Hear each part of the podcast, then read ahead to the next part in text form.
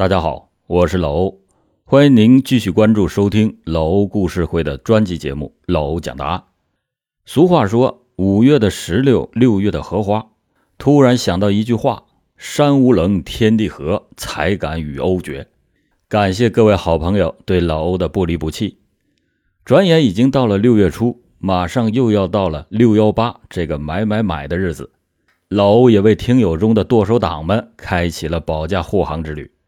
从现在开始起，一直到六月二十二日，听友们在手机淘宝上搜索“老欧送红包”五个字，就有机会获得不同面额的超级红包，最大的红包六百一十八元。赶快行动起来吧！在手机淘宝的搜索框中输入“老欧送红包”五个字，六幺八超级红包领不断。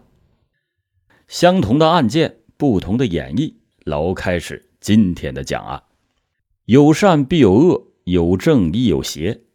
说起上个世纪的悍匪，很多人都会想到张军、白宝山等等这些人，他们的行为让人心惊胆战。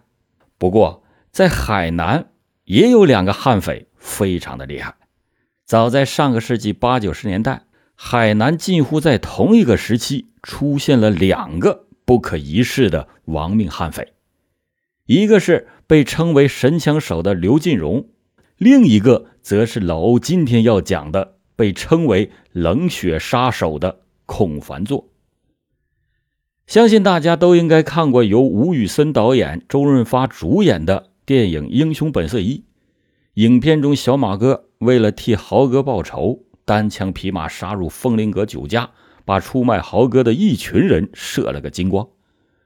而现实当中，孔凡作真的也是上演了这一幕。说起这些，今天咱们先了解一下孔凡作这个人。孔凡作本来是澄迈县的地痞流氓，十多岁就出道混社会，因为他凶残暴力、嗜杀成性，在江湖黑道上被称之为“冷血杀手”。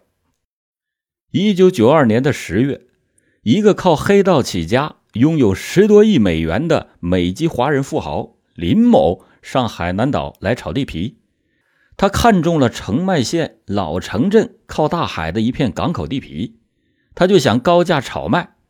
而另一位搞房地产的，同样也是财大气粗的香港老板徐某，也看上了这块地皮。两位老板为了各自丰厚的利益，逞凶斗狠，互不相让。最后发展到了雇请黑社会杀手来摆平对方。十二月十日的晚上，澄迈县老城镇拔南村的村民黑帮成员孔令忠的家里，灯光灰暗，烟雾弥漫，有十多个身上刺着龙形纹身的汉子，乱七八糟的坐在客厅的沙发上，正在听一个西装革履的中年人讲话：“兄弟们，我的老板想给你们一笔大生意来做。”如果除掉许老板一伙人，就给你们二十万元人民币。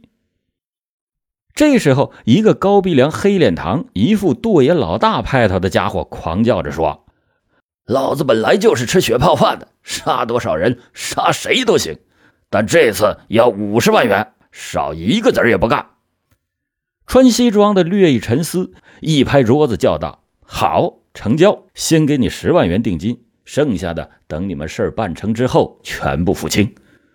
说着，他就把一只装满钱的密码箱推给了那位老大。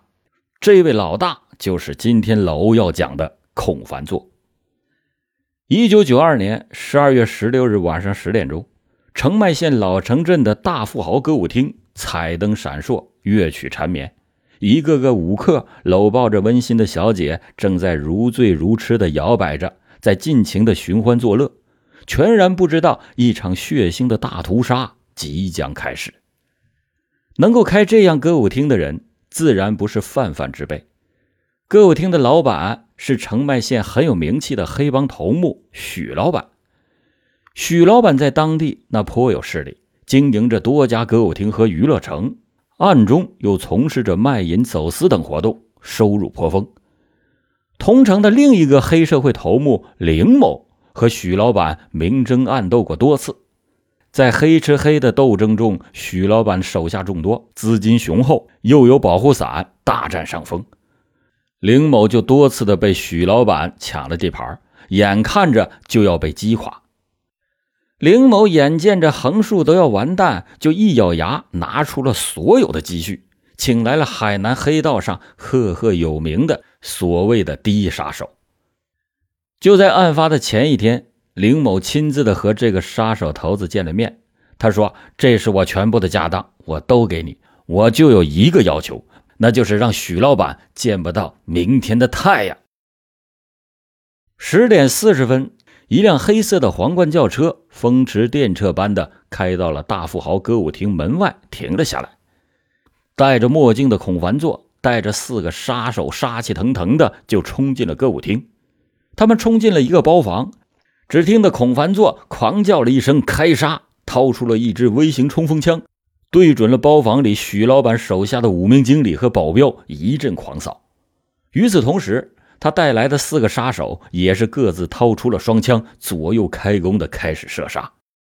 在一声声哀嚎和惨叫声中，许老板的五名得力干将和几个漂亮的小姐顿时被打成了血筛子，一个个倒地毙命。当隔壁另一个包厢里边五名许老板手下听到枪响赶来支援的时候，却没有办法抵挡有备而来的孔凡作一伙 AK-47 冲锋枪和五四手枪的疯狂扫射。枪战之中，整个歌舞厅里边是鬼哭狼嚎、血肉横飞，一片混乱。最后，孔凡作带领的杀手打死了许老板的手下许玉彤、许玉和、吴千明等十多人。并且打死打伤了另外九名无辜的群众，在留下了一片血海之后，开着那辆皇冠车逃离了现场。这是建国以来发生在海南省最大的一次恶性杀人案。当时这起案件震惊的海南的全省，也震动了国家公安部。案发的第一天，海南省省委书记和省长就点名要省公安厅督办此案。公安部也作为特大案挂牌，由刑侦局侦破。一九九三年，全国第一号通缉令通过报纸、电视、广播传向了全国各地。一个由公安部和海南省公安厅牵头的三百多人的大专案组也迅速的成立和运转，一张无形的大网撒向了全国。孔凡作时年三十七岁，是海南省澄迈县人，是一个文盲。无一技之长，年轻的时候就来到了海口市，跟一帮黑道中人厮混，充当打架、恐吓、敲诈的小角色，学会了一些江湖上混世之道。一九八八年，孔凡作带领着一帮黑社会烂仔抢劫了一家商行的十万多元，引起了警方的通缉追捕。一时间，他的恶行在江湖上名声鹊起。他认为自己能干事了。再也不屑做那一般的小喽啰，于是他就回到了老家澄迈县拔南村，招纳同族孔令忠、孔令成和自己的三个弟弟孔凡川、孔凡贵、孔凡义等十几个手下，组织了新的黑社会性质的团伙。他伙同其舅舅林朝夕在公海上。从越南的枪贩手里买到了 AK-47 冲锋枪、五四手枪，还有大暴力滑膛枪等等一大批的武器，分发给每个成员，伺机要大干一番。一九八九年到一九九二年间，海南发生了多起商人被绑架、金店和商行被抢劫的大案，据说都是孔凡作一伙所为。海口市公安局和澄迈县公安局先后多次的缉捕他，但是因为这个悍匪狡猾多变、部署周密、善于化妆而多次逃脱。这个家伙心狠手辣、工于心计，在江湖黑道上素有“冷血杀手”之称。幺二幺六特大杀人案以后，孔凡作自知自己已经是警方追捕的最大目标，于是就去了医院做了整容术。仍然是潜在海南省，杀手离不开血腥钱，有钱那才是他们的命根子。一九九四年一月，孔凡作见风声不太紧了，过去的填血钱也花的差不多了，就通过林昭新的单线联系，召集了黑帮成员李继雄、孔令成、孔繁川等几员手下大将，又策划制造了一桩震惊海口市的大绑票案。那是一个星光灿烂的夜晚，海口市繁华区车水马龙，人流如织。姓邹的香港富商在两位保镖的保护下，刚钻出豪华轿车走进宾馆，突然五个凶神恶煞的蒙面人冲了出来，掏枪射倒了两个保镖。邹老板还没有醒过神来，就被一个大汉推搡进了轿车。一声呼哨，几个暴徒挤进轿车，用手枪抵着邹老板的脑袋，然后驾车绝尘而去。这就是孔凡作在逃亡中组织的骇人听闻的“幺幺二”绑票大案。他们把邹老板绑架以后，勒索了十万美金才放了人。这下又有了钱。孔凡作一改往日流浪汉的模样，呈现出一副大款的派头，洗桑拿浴、住豪华宾馆、嫖女人等等。过了不长时间，那些钱就被他和他的手下豪花尽了，而他那罪恶的枪声又再次的响起。一九九四年七月，他在海南儋州市跟踪并射杀了一名北方来的汽车商人，抢劫了八万多元的现金。一九九五年二月，他在海口市八一农场把一名骑着摩托车的水果商贩打死，然后抢走了两万元现金。一九九五年五月，他伙同兄弟孔凡川在海口市的一个港口附近抢劫了一家百货商店，杀伤了两名店员。一件件恶案大案的情况很快就汇集到了幺二幺六大案指挥部。负责孔凡作案件侦破的民警非常的震怒，都说这家伙胆大包天，顶风作案，那简直就是在向警方示威。于是，海南省公安机关再次的发出了通缉令，发动所有的警力设卡堵截、追击围歼，并且对重点的地区进行了地毯式的搜索。但是，紧张的查缉了数个月，仍然是没有发现孔凡作的任何踪迹。一九九四年九月的一天，杨村公路边的迷君发廊走进了一位身材魁梧的黑脸顾客。这个人一身名牌，手上两个大钻戒闪闪发光。从重庆市万盛区来的发廊小姐吴某，悄眼打量就知道这是一位款爷。于是他马上凑上前去，朱红的香唇凑近了他的耳边，轻轻地说：“老板，按摩吗？包你舒服安逸。”来的这个人也是深谙此道，两个人就溜进了后面的暗室。进入这个银窝寻欢的就是冷血杀手孔凡作，不过现在已经化名李全，职业是水果批发商。漂亮的按摩女郎吴某把他是服侍的非常的舒心爽快，他一高兴甩手就给了吴某两千元。这个有丈夫有孩子的风韵少妇满心欢喜。当时就约李老板要经常来耍，果然迷恋吴某色美肉香的孔凡作，从此就与他勾搭在一起。吴某呢，也心甘情愿的就做了他的贫妇。一九九四年十一月，迷君发廊被当地的一伙地痞烂仔给砸烂了，没有去处的吴小姐便干脆搬去和孔凡作开始同居。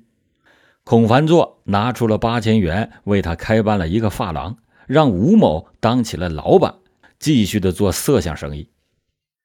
孔凡作就以这个发廊为据点，经常和化名阿吉的黑帮成员李继雄、孔凡川有着来往，并且在这个地方策划了多起抢劫杀人的案。一九九五年二月，一伙姓李的地痞经常来吴某开的发廊闹事。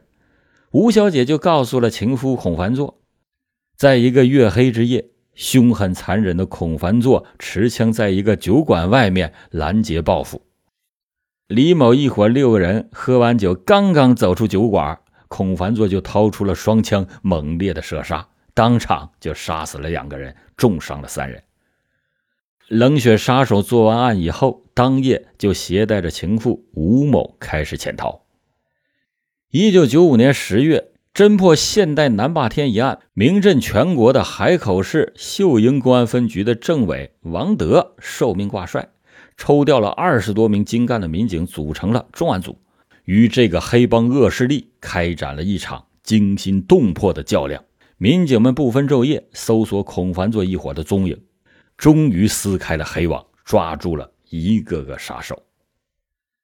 一九九五年十二月到一九九六年三月，孔凡作手下的骨干孔令忠、孔令成、李继雄等相继的在海口和澄迈的秘密隐藏点被当场抓获，并且被缴获了 AK 四十七型冲锋枪、五四式手枪、七七式微型冲锋枪三十多支。孔凡作从手下的落网中嗅出到了危险的信号，于是又开始了他的逃遁生涯。狡兔有三窟，孔凡作认为在海南待不住了，就和吴某商讨着潜回他娘家重庆开始藏匿。一九九六年三月五日，吴某先回到了重庆万盛南通煤矿，和丈夫离了婚，然后打电话让化名李全的孔凡作来重庆同居。孔凡作来了之后，两个人就租住在万盛区万正莲池村罗某的小四合院里。孔凡作到重庆后蛰居在家，一直是不抛头露面，对外的联络和周旋全靠吴某。吴某为了掩护这个冷血杀手，竟然把自己读小学的儿子也接来一起居住。一九九六年七月二日，与匪首孔凡作一直单线联络的他舅舅林昭新给孔凡作送钱到重庆，在返回的途中，在海口市的机场被警方当场擒获。审讯当中，黑帮成员林昭新只是吐露了孔凡作在重庆，而其他的拒不交代。一九九六年十一月二十二日，专案组经过严密的侦查，他们终于发现了悍匪孔凡作的确切住址。那么，如何抓捕这个枪法十分准的亡命杀手呢？琼渝两地的民警经过反复的商讨论证，终于拿出了精心设计的方案。十一月二十七日下午四点多钟，特警们装成了房东罗某的熟人，进门就嚷嚷着：“老罗啊，没事干，来来来，打两圈麻将啊！”罗某当时很快答道：“说好的，好的。”于是就在四合院里摆上了桌子。罗某又敲住在底楼下的吴某的家门，说：“小吴啊，三缺一，来凑个局，打会麻将。”吴某听到之后，应声提着麻将。吴某应声就提着麻将走了出来，而久闷在家的孔凡作也跟着贫妇走了出来。特警陈红强、李刚一打量高鼻梁、粗眉大眼、高颧骨，跟通缉令上的孔凡作照片十分的相似，于是两个人坐在离孔凡作相邻的凳子上，伺机动手。到了下午五点多钟，打了三圈麻将之后，孔凡作去拿钳子要修院里的电灯。就在孔凡作转身背对着两名特警在弄电线的时候，丝毫没有防备之机。陈红强迅速的扑过去，并以迅雷不及掩耳之势锁喉踹腿。李刚也扑上来拧腕扭臂，一瞬间，两名特警就扑翻制服了这个杀人如麻的恶狼。埋伏在院外楼上的民警听到扭打声之后，哗啦啦的一齐冲了进来。还没等孔凡作缓过神来，就铐住了他的双手，戴上了脚镣。这个时候，孔凡作再有天大的能耐，那也是逃脱不掉了。至此，这个逃亡了四年的悍匪再也没有任何反抗的机会了。经过搜查，除了三千多元的活动经费和李全的假身份证之外，孔凡作没有从海口带枪过来。经过重庆和海南两地特警的强强联手，采用完美无缺的缉捕战术，不费一枪一弹，兵不血刃地擒获了被称为海南头号杀手的黑社会团伙头目，在海南杀人潜逃多年的杀人魔王孔凡作。但是令老欧惊诧的是，最终孔凡作只是被判了死缓，并且于二零一四年年初减刑出狱。好了，感谢您今天收听老欧讲答案。老欧讲答案，警示迷途者，唤醒梦中人。节目最后再提醒大家，别忘了在手机淘宝上搜索“老欧送红包”五个字，领取超级大红包。